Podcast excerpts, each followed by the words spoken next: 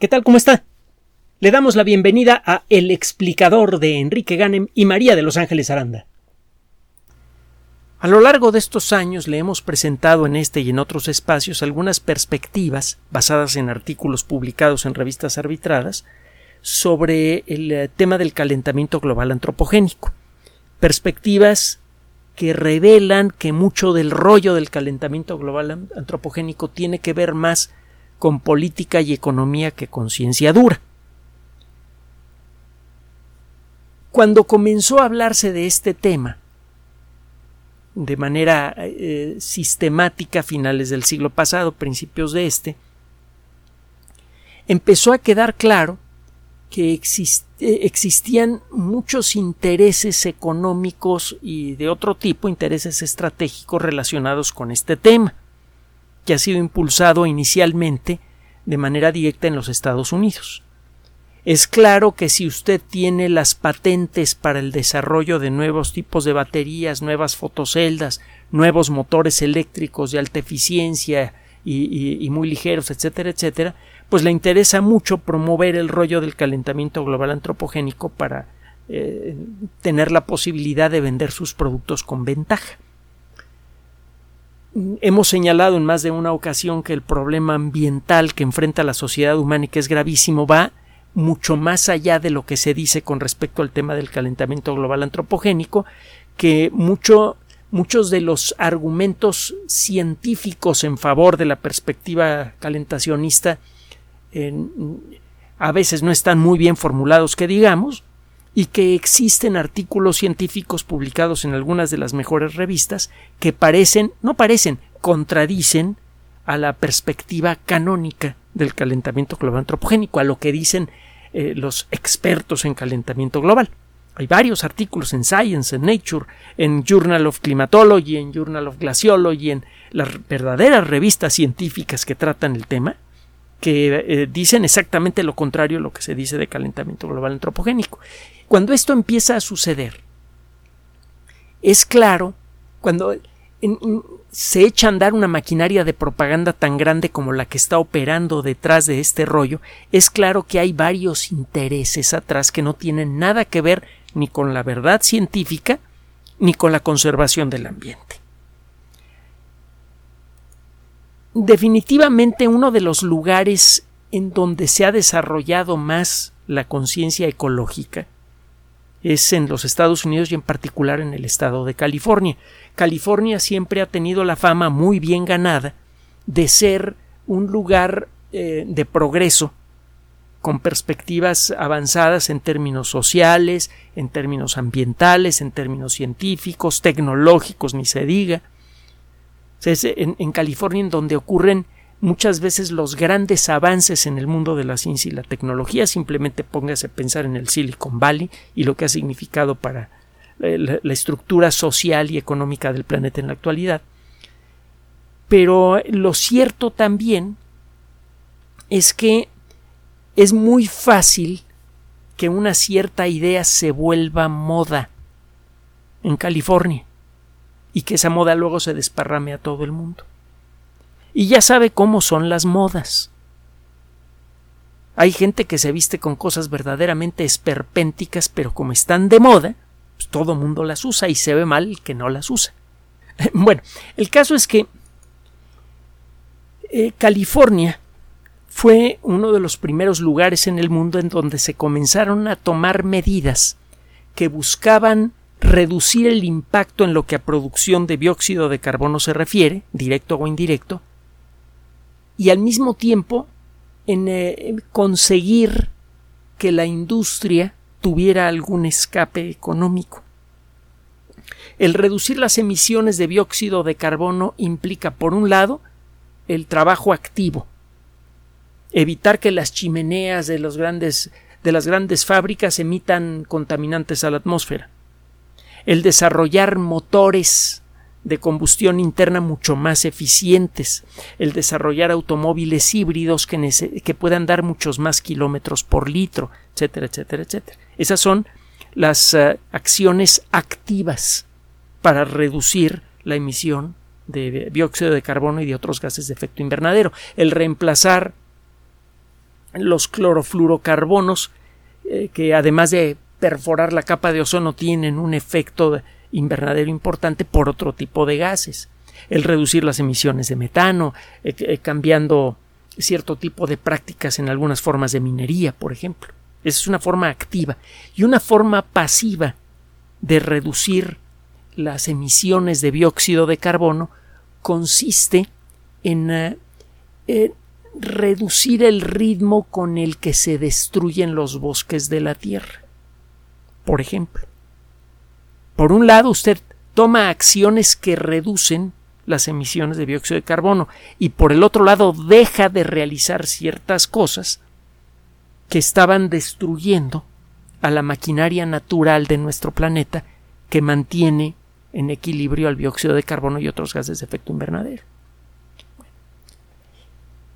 Hay muchas industrias que naturalmente producen emisiones de carbono de muchas maneras diferentes. Un edificio de oficinas que utiliza necesariamente aire acondicionado, muchos lugares del planeta serían inhabitables sin aire acondicionado, incluso en un país con un clima tan bueno, una zona con un clima tan bueno como la Ciudad de México o la ciudad de Cuernavaca, que tiene un clima todavía mejor, eh, muchos edificios serían impracticables sin el aire acondicionado y el aire acondicionado implica el uso de cantidades importantes de electricidad que en muchos casos es generada quemando gas gas natural o alguna otra forma de gas o carbón o aceite pesado en una planta generadora. Bueno, una empresa así no puede dejar de consumir electricidad, pero puede, por ejemplo, como parte de su ejercicio económico, proteger a un bosque para que no sea talado. ¿Cómo? Pagándole a los dueños de ese terreno para que no corten los árboles. Los dueños de ese terreno reciben los mismos ingresos o más que lo que recibirían si talaran activamente sus árboles. Esos árboles permanecen vivos y permanecen tomando dióxido de carbono la atmósfera, de la atmósfera y convirtiéndolo en madera, en lignina y otros materiales ricos en carbono. Los árboles viven mucho tiempo, pesan muchísimo, eso significa que han atrapado mucho dióxido de carbono de la atmósfera. Y cuando mueren, la madera puede ser utilizada de muchas formas diferentes. La madera no se descompone eh, rápidamente, así que el carbono atrapado en la madera tarda mucho tiempo en regresar al ambiente. Incluso a largo plazo puede usted plantear la idea de que cuando un árbol eh, muera, pues usted lo corta en trozos y si no va a utilizar la madera, la entierra. De esa manera, el dióxido de carbono que, el carbono que atrapó ese árbol, se queda en el suelo, ya no vuelve a salir a la atmósfera. Esta idea de que una empresa pueda mm, eh, balancear eh, su generación de dióxido de carbono con un esfuerzo de este tipo implica una serie de conceptos que seguramente ha escuchado usted por todos lados. Una empresa de emisiones netas de cero. Una empresa, un despacho de, abogados que trabaja en un gran edificio que utiliza aire acondicionado no puede dejar de producir dióxido de carbono como consecuencia de su consumo de electricidad, pero puede utilizar parte de sus ganancias para patrocinar un esfuerzo como el que le acabo de mencionar en un bosque, y entonces ese dióxido de carbono que ahora se está atrapando como consecuencia del esfuerzo económico que hace la empresa, si se, si se hacen bien los números, podría eh, eh, la cantidad total de dióxido de carbono eh, capturado por ese bosque podría ser igual o superior al dióxido de carbono necesario para generar la electricidad para una empresa.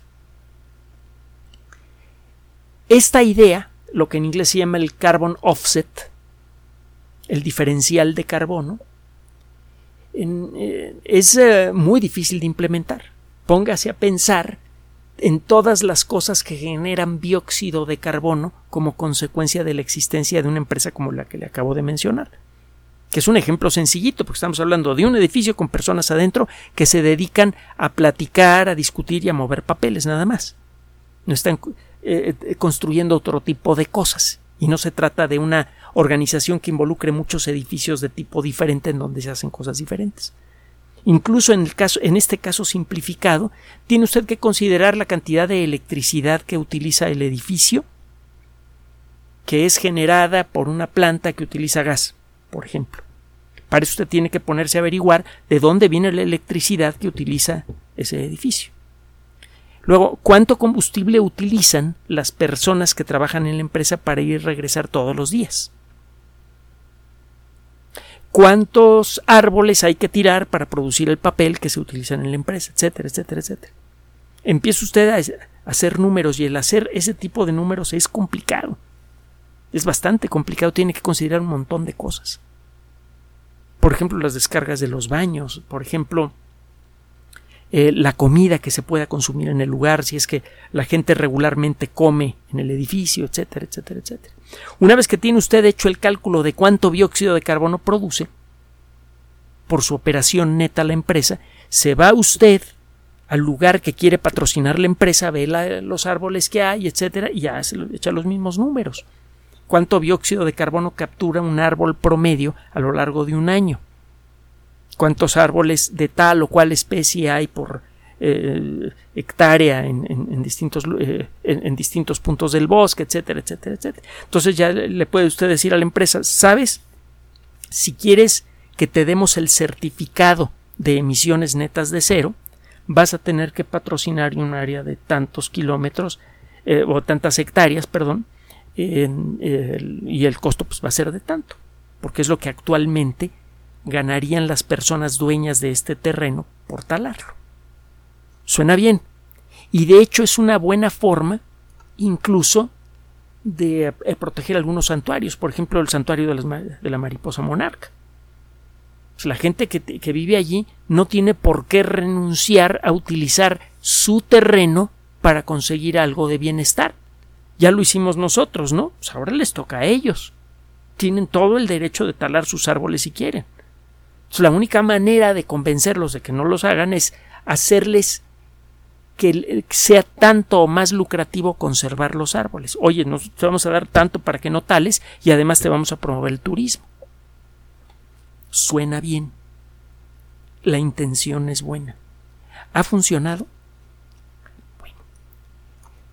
En eh, un par de investigadores, eh, Shane Caulfield eh, eh, que, trabaja en, eh, el Centro Espacial Goddard en la NASA, en la División de Ciencias Biosféricas, y James Randerson, que es profesor de Ciencias de la Tierra de la Universidad de California en Irvine, acaban de presentar un trabajo en una revista electrónica gratuita que forma parte de una organización muy interesante que se llama The Conversation, la conversación.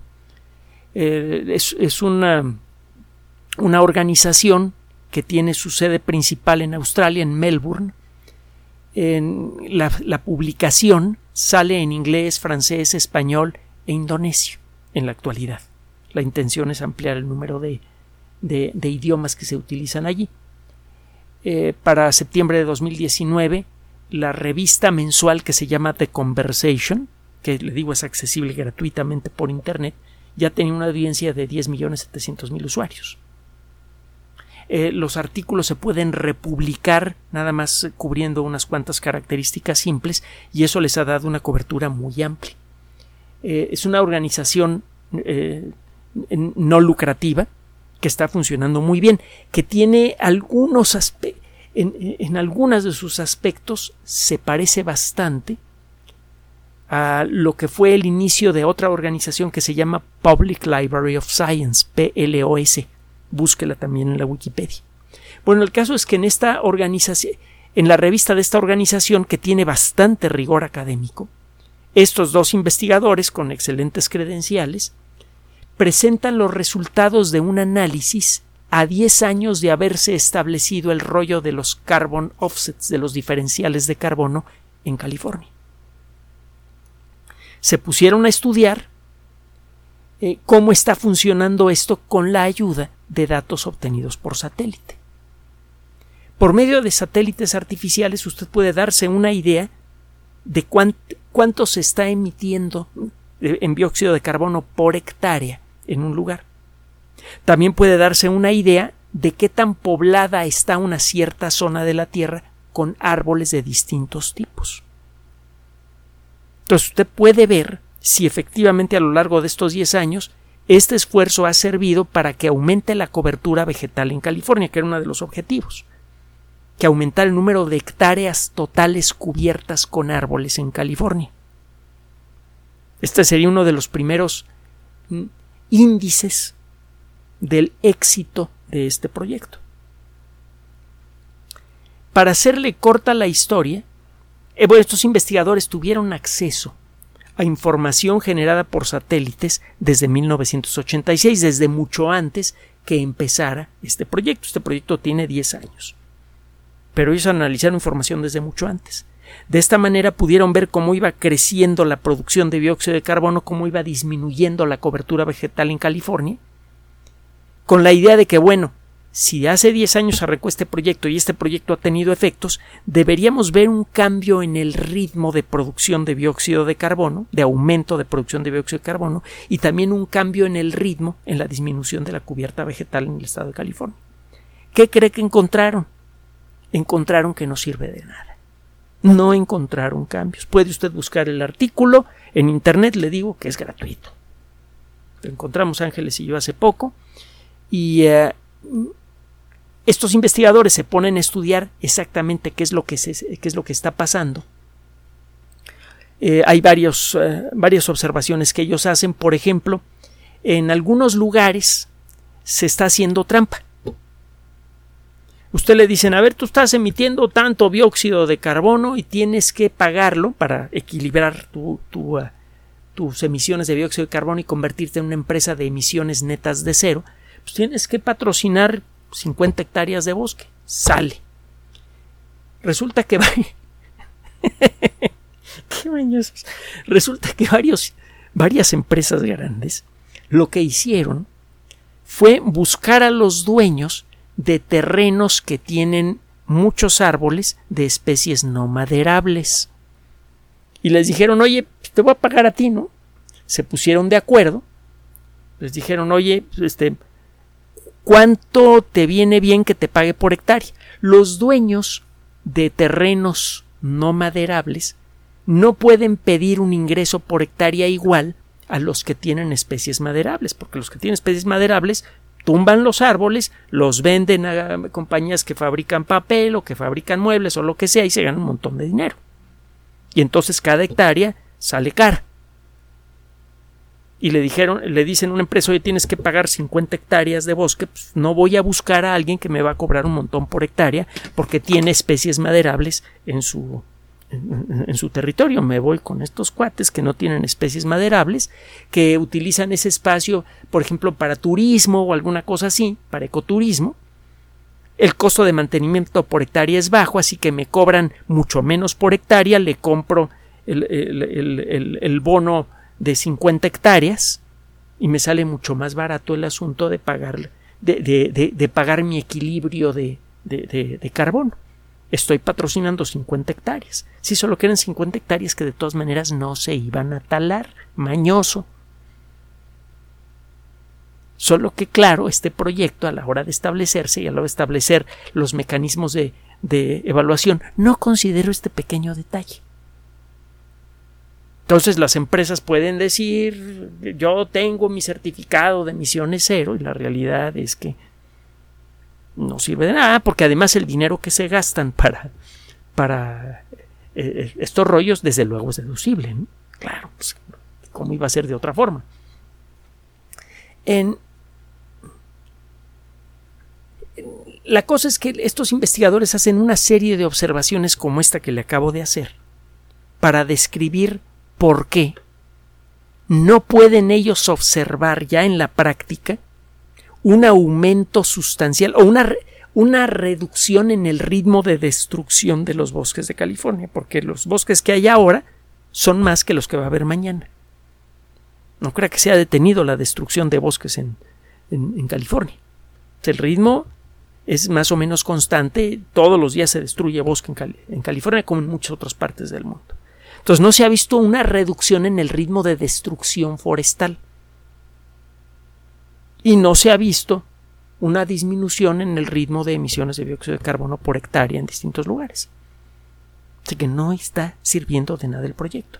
Y esto tiene mucho que ver con la forma en la que se está manejando todo este concepto del calentamiento global antropogénico. El tema hace mucho tiempo que escapó del límite de los laboratorios de investigación y de los cubículos de los científicos. Ya cayó en manos de abogados, contadores y de políticos. Y están empezando a ocurrir esperpentos. Bueno, llevan 10 años ocurriendo esperpentos como este que le acabo de comentar. El resultado, no se consiguen esos objetivos. Esta falta de seriedad en este aspecto del problema es un reflejo de la falta de seriedad que hay en muchos otros aspectos de todo el rollo que se tiran por todos lados con respecto al calentamiento global antropogénico. Hay un problema ambiental gravísimo que amenaza la estabilidad del ecosistema.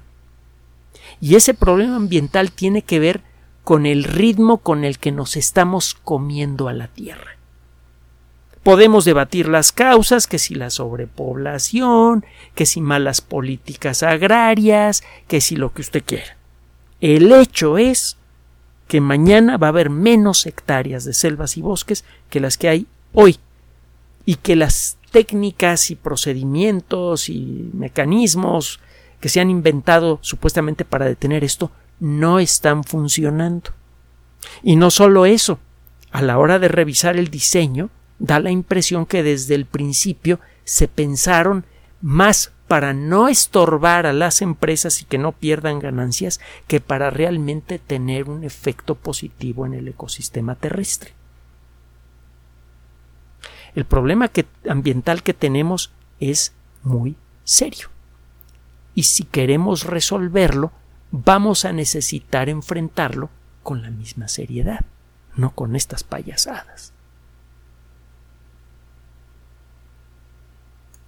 Gracias por su atención. Además de nuestro sitio electrónico www.alexplicador.net, por sugerencia suya tenemos abierto un espacio en Patreon, el explicador Enrique Ganem, y en PayPal, el explicador patrocinio por los que gracias a su apoyo sostenemos este espacio. Puede usted descargar gratuitamente estos audios en formato MP3 en Spotify y en iTunes como El Explicador sitio oficial y en SoundCloud como El Explicador y con formato de video en YouTube en El Explicador sitio oficial. Recuerde nuestras redes sociales de siempre, Twitter Enrique-Ganem y en Facebook Enrique Ganem sitio oficial, El Explicador y los grupos que usted ya conoce. Finalmente, El Explicador siempre somos María de Los Ángeles Aranda y Enrique Ganem. Gracias.